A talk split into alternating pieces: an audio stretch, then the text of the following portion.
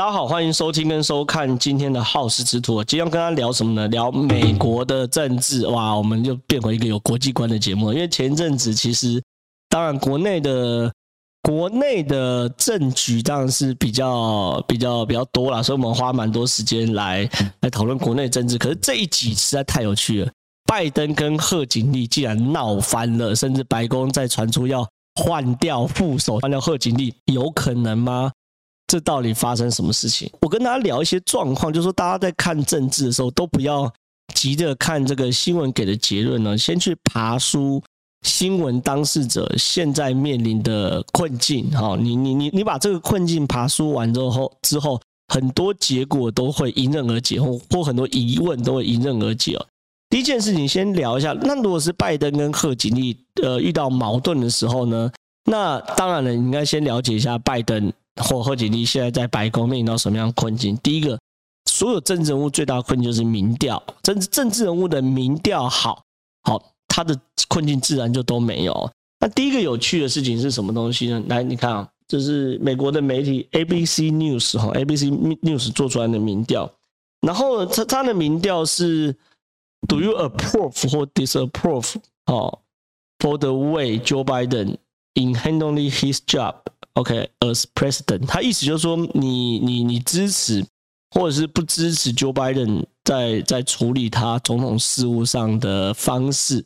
好，那他的选项很多，他 approve proof 跟 disapprove 就是同意跟不同意，它里面有强烈的，还有 somewhat 就是 somewhat 就是普通，哦，就是强烈支持跟普通支持，然后还有强烈反对跟普通反对。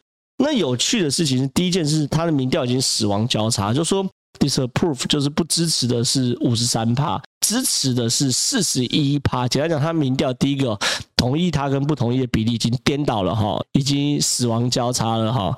那第二个事情是，即便哦同意里面哦强烈支持的也只有十九趴。可是你强烈反对他是四十四趴哦，那这就落差很大，落差很大，因为你所谓中间 somewhat somewhat 这个东西，其实就所谓中间选民，最后最后可能都有可能移动的。可是当你强烈支持你的，就你的捍卫队、你的铁卫队、铁基本盘只剩十九趴，就不到两成，可是你的死对手已经四十四趴的话，那你是面临到非常非常大的民意的检验哦。OK，这是第一件事情。第二件事情，他他还有问一题是：如果美国今天就举行国会选举，哈，今天呢，因为因为美国跟我们一样会有其中选举，还有大选，大选就是所谓的。总统大选了，如果今天就举行国会选举了，四十六趴的民众会投给共和党，民主党是四十三趴，啊，拜登是民主党了，所以说换句话说，民主党已经注定变成少数党。假设是今天来投票的话，那你如果只看登记选民的话，美国是这样，不是说你选举就可以选，你要先登记哦，你要登记哦，你要登记，说哎，我今天要去投票啊，然后你才能去去选举。所以说以看以登记选民的话，两党。差距更大，民共和党是五十一趴，民主党是四十一趴。换句话说，在拜登的执政下，不止自己的民调死亡交叉，不仅自己的铁粉只剩两成，而死对头有超过四成，连挂民主党的参议员哦都有可能会落选，因为现在落差已经到十趴以上。那这当然造成拜登非常非常大的危机哦。那这时候回过头来谈说拜登的危机有哪些哦？我先不讲国内的这个消费者指数，我先讲拜登一路上来面临到几个大困境了。第一个大困境是他在外交的部分上，外交部分当然是对于阿富汗裁军撤军这件事情跌了一个大跤。好，这个跤真的跌得不轻哦。就说对于美国人来说，他很难想象一个世界，甚至他们认为自己是宇宙最强的一个帝国，在阿富汗这样的国家，既然可以撤军撤得那么狼狈。好，撤军撤的这么荒唐，撤军撤的这么没有没有计划，这是拜登叠的一个超级大跤，这是第一个。第二件事情是，拜登显然对于抗中这件事情上有一直都在做，一直在做，可是看不出来有一个强烈的方式哦。他们当然某些态度已经算蛮强烈的，可是我就拿拜登跟习近平在这个礼拜的会面来说，嗯，你感受不到拜登就真的很强烈，你。或许就如同他们说，拜登把中国当成竞争对手，没有把它当成敌人。可是绝大多数的美国人，甚至是世界上绝大多数的人，已经把中国当成敌人了，还没有设定到，就是不只是对手，因为对手大家会守游戏规则嘛。比如我跟你是对手，一起打篮球，那打篮球过程中你推我会犯规，我可以罚球；打我手我可以犯规，我可以罚球嘛。球出界了可以换边发球，就是有规则，这叫对手。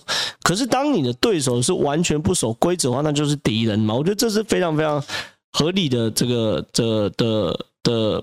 的划分标准，而中国显然就是一个不守游戏规则的国家嘛，然后透过国家的力量，各种技术各种偷，然后开始扩张军事等等的，然后台湾想要跟他谈，他也不谈，整天就想把台湾吃下来，手上这没有不守规则的国家，所以说包含台湾在内的很多人，或许都会希望对看中国的态度，其实都是以敌人的角度来看，所以显然拜登在国际上国际事务的处理跟大家的预期有一个很大的落差，那。拜习会两个人讨论完之后，有什么具体的结论吗？也没有啊，好像拜登被吃豆腐。中国的官媒开始大肆宣传拜登不支持台独等等等。然后呢，习近平一开口就说拜登是老朋友等等，等于是拜登被吃进了豆腐。所以在外交上，对于很多美国人来说，对于拜登来说是情感上是觉得太过软弱。那这还不打紧，这还不打紧，更惨的事情是。美国现在正面临到一个呃十几二十年来、二十年以来的超级通膨哦。这个超级通膨有多夸张呢？一般我们在讲通膨都看这个消费者物价指数。我们来给大家看一张图哦。这现在消费者物价指数大概破五，将近六。OK，二零一零年的时候，这是诶，这是一一路上消费者物价指数。美国消费者物价指数有几个高峰？一个是二零一零年。二零一零年消费者物价指数是五点五零哦，但是你看哦，现在是比二零一零年的消费者物价指数更高。二零一零年发生什么事情？大家如果观众朋友比较有印象是二零零八年的金融海啸。那金融海啸的时候呢，呃，隔年当然就是整个物价就是等等于是币值不值钱嘛，对不对？所以呃，实体物品就贵了起来。但是现在的状况，这样比二零一零年的金融海啸还更严重，这是一个。因为是一九九零年，一九九零年大概现在是持平一九九零年了。一九九零年发生什么事情呢？石油危机，好，就是说第三次呃伊拉克战争，然后导致石油危机。所以简单来讲，现在美国的人的消费者物价指数竟然已经跟一九九零年等于是回到二十一年前那个时候大家的噩梦一样。那这件事情是非常非常恐怖的。那什么意思呢？呃，四啊，五啊，六，消费者物价指数到底怎么样？我这样讲，一般来说，现在是六点二零哦，现在六点二零哦，你记住，现在是六点二零哦。一般来说，消费者物价指数如果超过三的话，就叫做通货膨胀。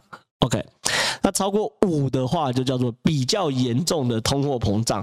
而在二零零八年的金融海啸的时候，你看这边二零零八年嘛，对不对？金融海啸的时候，消费者物价指数是五点五零，是超过五嘛，对不对？叫做比较严重的通货膨胀，而现在是六点二零，哇，这叫超级通货膨胀。所以呢，对美国人来说，好，你拜登软弱是你家的事啊，你家的事。可是你搞到我的荷包缩水，那就是我家的事哦，那就是我家的事情。所以说我当然会对你是非常非常不满意的哦。那有很多东西，当然，呃，消费者物价指数或通货通货膨胀最直观的感受就是说这个。我的东西变贵了嘛，哈，因为现在麦当劳都在美国的麦当劳在酝酿要涨价，那我们都知道世界各地都有一个叫做大麦克指数 （Big Mac 指数）。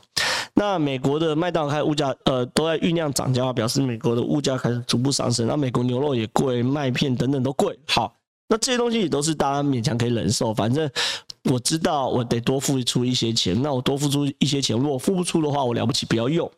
普通人就说，我不要讲真的很穷的啦，就说正常人勉强可以接受。可有一件事情，包含至少我在内，我是不能接受。他们叫做什么事？叫做缩水式通膨。缩水式通膨是一个经济学的术语哦，它意思就是说，一个商品的价格它没有改变，可大小跟数量却减少。这件事情至少在我案例是很不能接受。比如说啦，我以前一百块买个鸡腿便当，呃，三菜三菜一个鸡腿，那下面。哎，没有涨价，一样是一百块。哎，三菜怎么变两个半菜？然后鸡腿从大只变小只，哇！这件事对我来说就很赌烂，就是你要让我知道嘛，那这样我吃的不是很不愉快吗？那美国的缩水式通膨有多严重呢？我给大家看一些图，很有趣，很有趣。这是这个巧克力棒，之前的巧克力就又粗又长，现在变得比较短，比较细。你看起来看看出来哈，很明确的差别。这巧克力棒，这是美国网友这个贴在贴在上面的。然后呢，上面写很清楚嘛，五十克变四十克。OK，五十克变四十克，那就是就变短啦。然后呢，这是酥脆饼干，以前是四五百克，现在变四百五十克，那、啊、价钱一一样啊。那他们当然觉得说这叫缩水式通膨啊。然后更扯是这个卫生纸，卫生纸，哎呦，一般人买卫生纸会是很重视说这个抽数几抽几抽几张几张嘛。那他为了不要让大家发现说他的抽数或张数变少，但是他又想省钱怎么办？我把中间这个梗变短的。哎，我中间那个梗变短的话，那我不就省出一大堆这边的这个那个的的卫生纸？我同样圈数嘛，我梗少一层，我就省掉一层。然后呢，像这个饮料也是啊，这饮料很有趣哦。这个看起来比较多，对不对？这这看起来比较多，可是事实上，事实上，这个其实比较多。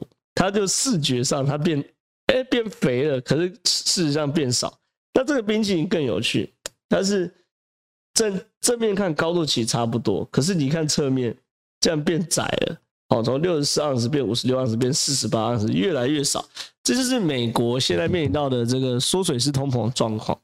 那你看哦，以拜登来说，他这个等于是内忧加外患嘛。我的内忧就说这个大家人民的钱包变薄，然后这是大家最不能接受的。外患就是面对到中国的压力哈，然后面对到这个阿富汗撤军，甚至面临到。俄罗斯的压力，甚至面临到这个全全球性的天然气能源危机，拜登显然没有太多能力去处理。可是，因为拜登是民主党的，民主党的基本价值就是说不要这种高耗能的这个采矿啊，或等等，所以说他马上关闭了美国内部非常多页岩油的这个开垦的区域啊。那页岩油开垦的区域的话，因为页岩油开垦页岩油的另外一项产品是天然气，所以导致全球天然气的供应都出现大问题。所以对拜登来说，当然了，现在真的是哦，哎，焦头烂额，好，真的焦头烂额。那这是拜登的拜登的状况，我谈喽。大家不要忘，我虽然讲了很多拜登状况，可是我们的大标题是聊什么？聊说贺锦丽跟拜登的状况，对不对？两个人这样闹翻了，要换贺锦丽，发生什么事情呢？结果呢？拜登现在是焦头烂额状况，然后民调很低，内忧外患，这是他的状况，我已经讲完了。现在谈是贺锦丽面到面对到什么样的状况？这个 CNN 其实在上周出了一个独家，很有趣的，它的内容标题就是贺锦丽遭边缘化，哈，政治前途堪忧。它里面反映反反访问到非常多人呢。包含贺锦丽跟贺锦丽的友人，我一个来跟大家谈他访问访问到内容。第一个是贺锦丽自己啊，他说他感受到自己的政治能力备受限制，哦，周围的人甚至不太敢讨论他未来的政治抱负，原因就是拜登团队相当关注内部的忠诚度，好，副总统被盯得很紧哦。等简单讲，贺锦有点深宫怨妇的感觉，深宫怨妇感觉，他觉得，诶，我在。白宫里面没有什么抱负啊，没有什么没那个未来啊，然后也没什么任务啊。然后呢，拜登呢的工作所有角色都把我排除在核心圈之外，我就像个外人一样哦。这这这其实在在职场上是最难受，这是一个。然后第二个呢，贺锦丽的老朋友哈，加州的副州长康伊莲哦，也也也也也表示啊哈，贺锦丽能做的事比总统目前交付。给他的多很多哦，这就是挫败感来。简单讲，他的好朋友说的很清楚嘛，贺锦丽可以做到十，可能你今天可能交付只有交付给他二或三或者是五，哦，他可以做更多，而且他多得多，哦，那这让贺锦丽感觉到很挫败。然后呢，贺锦丽有个很重要的外部顾问叫做摩尔啊，摩尔他说，如今贺锦丽在白宫已经俨然成为一股安静的力量哦，很惨，就是安静的力量，这也算是一个讽刺啊，就是说。就是安安静的力量，就是你没声音嘛，但是我很力量啊，没没声音有个就没用了嘛，对不对？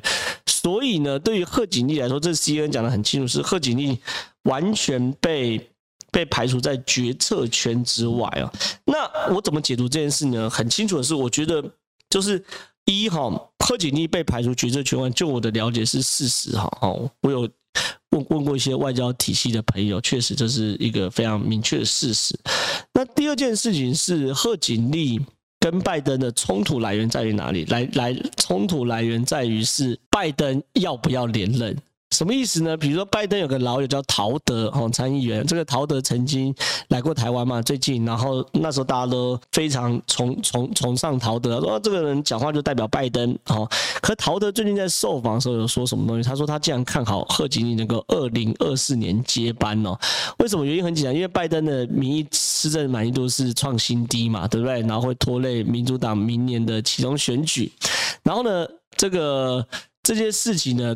那个福斯就跑去这个访问这个陶德啦，陶德就说他对于拜登能不能在二零二四年竞选连任是很质疑的，然后呢，而且看好贺锦丽哦扶正接班，这句话代表好多重意义哦。第一个是说，因为拜登真的太老了，他七十八岁了，那二零二四年的时候他选举的时候八十二岁哦，八十二岁。要再选举，然后再当四年变八十六岁，其实真的太老。而且拜登现在的很多状态，我我我自己感觉真的不是很好。因为以前美国都战略模糊，哈，对，可是现在拜登已经有点走向战略迷糊的状况，常常讲错话、失言等等的。所以呢，据闻啊，在政坛上一直有一个传闻说，拜登在选举请找贺锦丽当做搭档的时候，哈，有承诺会会。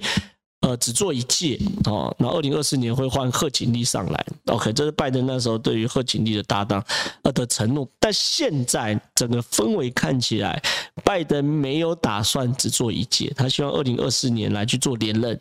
那这对贺锦丽来说就是很不能接受的事情。而对拜登来说，如果决定二零二四年要连任的话，那我第一个要防的人是防谁？防贺锦丽。所以呢，这是他们两个冲突跟矛盾的来源哦。那再加上说，连陶德都觉得说，哎，拜登可能二零二四年坐不下，他是看好贺锦丽，表示拜登内部人开始有干嘛，在选边站，政治哦，在最重要的一个呃一个工作叫做选边站哦，你选边站后，站对边的人就鸡犬升天，站错边的就是呃。就下地狱哈之类的，不知道。那选边站是整个政治中最困难而且最重要一个东西。那显然陶德已经选边站，选选在站在贺锦丽身边。那除了陶德之外，拜登身边有没有其他人？一定会有嘛？你有陶德，有一就有二，有二就有三嘛。所以呢，这是拜登跟贺锦丽的冲突来源。再加上呢，你看哦，刚刚那个 CNN 独家只说贺锦丽没有被分配到任何重要的任务，那没有被分配到任何重要任务，意思是什么东西呢？拜登现在民调差跟我没关系，那这应该很清楚的逻辑嘛，对不对？所以呢，其实你看这 CNN 民调其实是是算是我觉得是是一箭双雕啊，一件事情是很清楚的告诉美国民众说。拜登现在搞那么差，跟贺锦丽没关系，因为贺锦丽被冷冻。第二件事情，给拜登施压，说你把我找来，而且我是个有年轻，而且是个有能力的人，可你却不给我任何的工作，我现在不开心。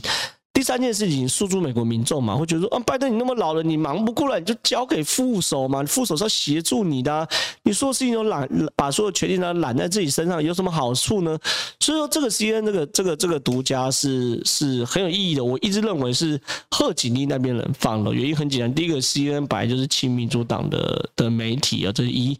二里面访问到非常多贺锦丽很 close 的人哦。三贺锦丽的方面并没有针对这篇访谈做大动作的澄清，简单讲很清楚是贺锦丽放出来的。那当贺锦丽这边阵营放出这样讯息的话，表示这个贺锦丽跟拜登的矛盾已经白热化、台面化，而且冲突化，这是很清楚的政治判断。但里面还有个大问题是，没想到。隔两天呐、啊，真的是隔两天。我是在台湾时间礼拜二的时候看到是这边 CNN 的的的的访问，没想到隔两天就是二礼拜四的时候，就有福斯新闻的谈话节目的主持人哦，然后还有来宾，竟然爆了一个惊天大料，说他们白宫正在讨论。撤换贺贺锦丽的可能，撤这个撤换不是说二零二四年拜登在连任的时候换副总统搭档哦，而是在现在就撤换贺锦丽，把贺锦丽从副总的位置拉下来。哇，这是超级大大料！因为这个是这个这个福斯新闻台湾性节目是呃主持人叫做裴里诺哈，是前白宫发言人啊，也算是这个相当知名的一个人物哈。他竟然在里面说有一个在。确实哈有一个在总统任期中任命新副总统的程序正在。白宫被讨论当中，哦，这非常非常今天的爆爆料，甚至呢，福斯新闻驻国会的特派员哦，驻国会特派员说，最近有一篇报道说，国会哦正在准备一些多年来从未做过的事情，那就是确认新副总统人选的过程。因为美国当全世界大家都一样，我要把这个副总统拉下来，不绝对不会是总统一个人说了算，还需要这个国会啊，就需要民国会机关的，不管是追认或同意等等不确定，因为这个这这件事情太太太稀有了。可是原则上你需要去确认，所以说这是经过双方讯好几个讯息来讨论。一个是前白宫发言人透过他在过去在白宫的关系谈到白宫在讨论把贺锦丽换掉，另外一个是国会记者好透过他在国会的关系有有听到说国会正在准备一些。呃，立法程序或者是追认程序是把副总统换掉，那这些事情很清楚是跟拜登跟贺锦丽的刀光剑影哦。那一路讲下来，大家可以理解，美国政坛真的比我们大家想的凶险很多。所以说，未来拜登到底能不能成功的连任，或是能不能安稳度过他的余生？那贺锦丽到底能不能？扶正，或者说贺锦丽会在这次的政治斗争中被彻底的斗垮，又或者说两个人变得相见如宾，哦，其实都不知道，都有可能，都有可能。所以说很有趣的，就是说美国政坛现在正掀起一个超级大风暴，正在华府真是超级大风暴，只是远在台湾的我们没有感受到。那我在这一集的好事之徒跟大家分享，希望大家会喜欢我的内容，拜拜。